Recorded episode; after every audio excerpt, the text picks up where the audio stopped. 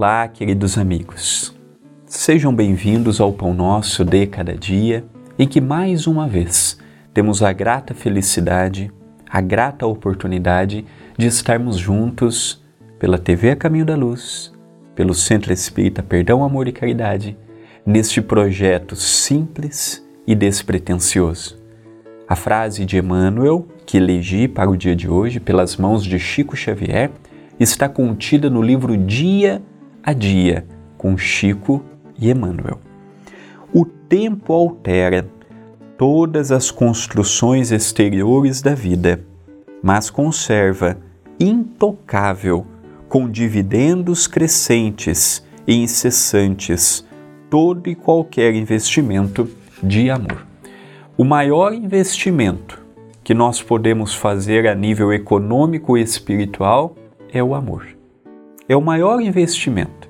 Da mesma forma que existem os investidores, existem os que dão consultoria de investimento, aqueles que manipulam o dinheiro com uma facilidade prodigiosa, Emmanuel vem falar da prodigalidade dos bens espirituais. Se os bens materiais são fundamentais quando estamos encarnados, os bens espirituais nos ajudarão quando estivermos no além-túmulo. Eu não sei quando será a minha partida. Hoje, amanhã, daqui a alguns meses, daqui a alguns anos, eu não saberia informar. Por isso que é um investimento que eu preciso cada dia doar mais para este fundo.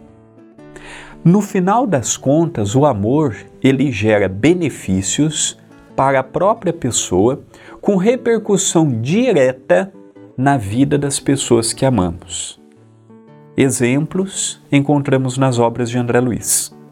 André Luiz, na condição de Dr. Carlos Chagas, autor do célebre livro Nosso Lar, que virou filme, é um dos livros mais vendidos, espíritas, um dos mais vendidos pelas mãos de Chico Xavier, ele fala que, passado alguns anos em sofrimento, ele foi amparado pela intercessão de sua mãe, que pediu para que nosso lar pudesse interceder pelo seu filho tão amado. Então nós percebemos que o amor dela, a economia dela não pagou a dívida do filho da aqui materialmente eu posso pagar a dívida das pessoas ao meu lado, eu posso deixar patrimônio para as pessoas ao meu lado. Espiritualmente eu não posso deixar, olha, eu vou deixar uma dúzia de amor para você, uma dúzia de caridade para você, uma dúzia de perdão para você. Não existe esta partilha, mas existe sim o exemplo da mãe de André Luiz. Sublimou, trabalhou e está muito bem no mundo espiritual, ao ponto de não poder pagar a dívida do filho, já que cabe ao espírito dele acertar o que contraiu perante o alto. Mas ela pôde pedir intercessão por aquele que ela tanto amava. Então o amor, ele não é uma falácia. O amor não é uma história inventada para a construção de um mundo melhor, simplesmente como vemos a torta e a direita. O amor verdadeiramente implica numa qualidade de vida espiritual que mais cedo ou mais tarde chegará para todos nós.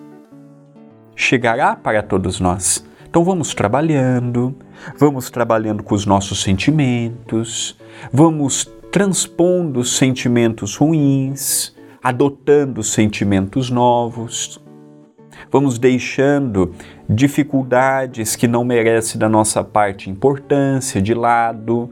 Vamos permitindo que novas ideias somem a nossa realidade, que novas virtudes em estado de germe passe a se tornar latente, producente crescente.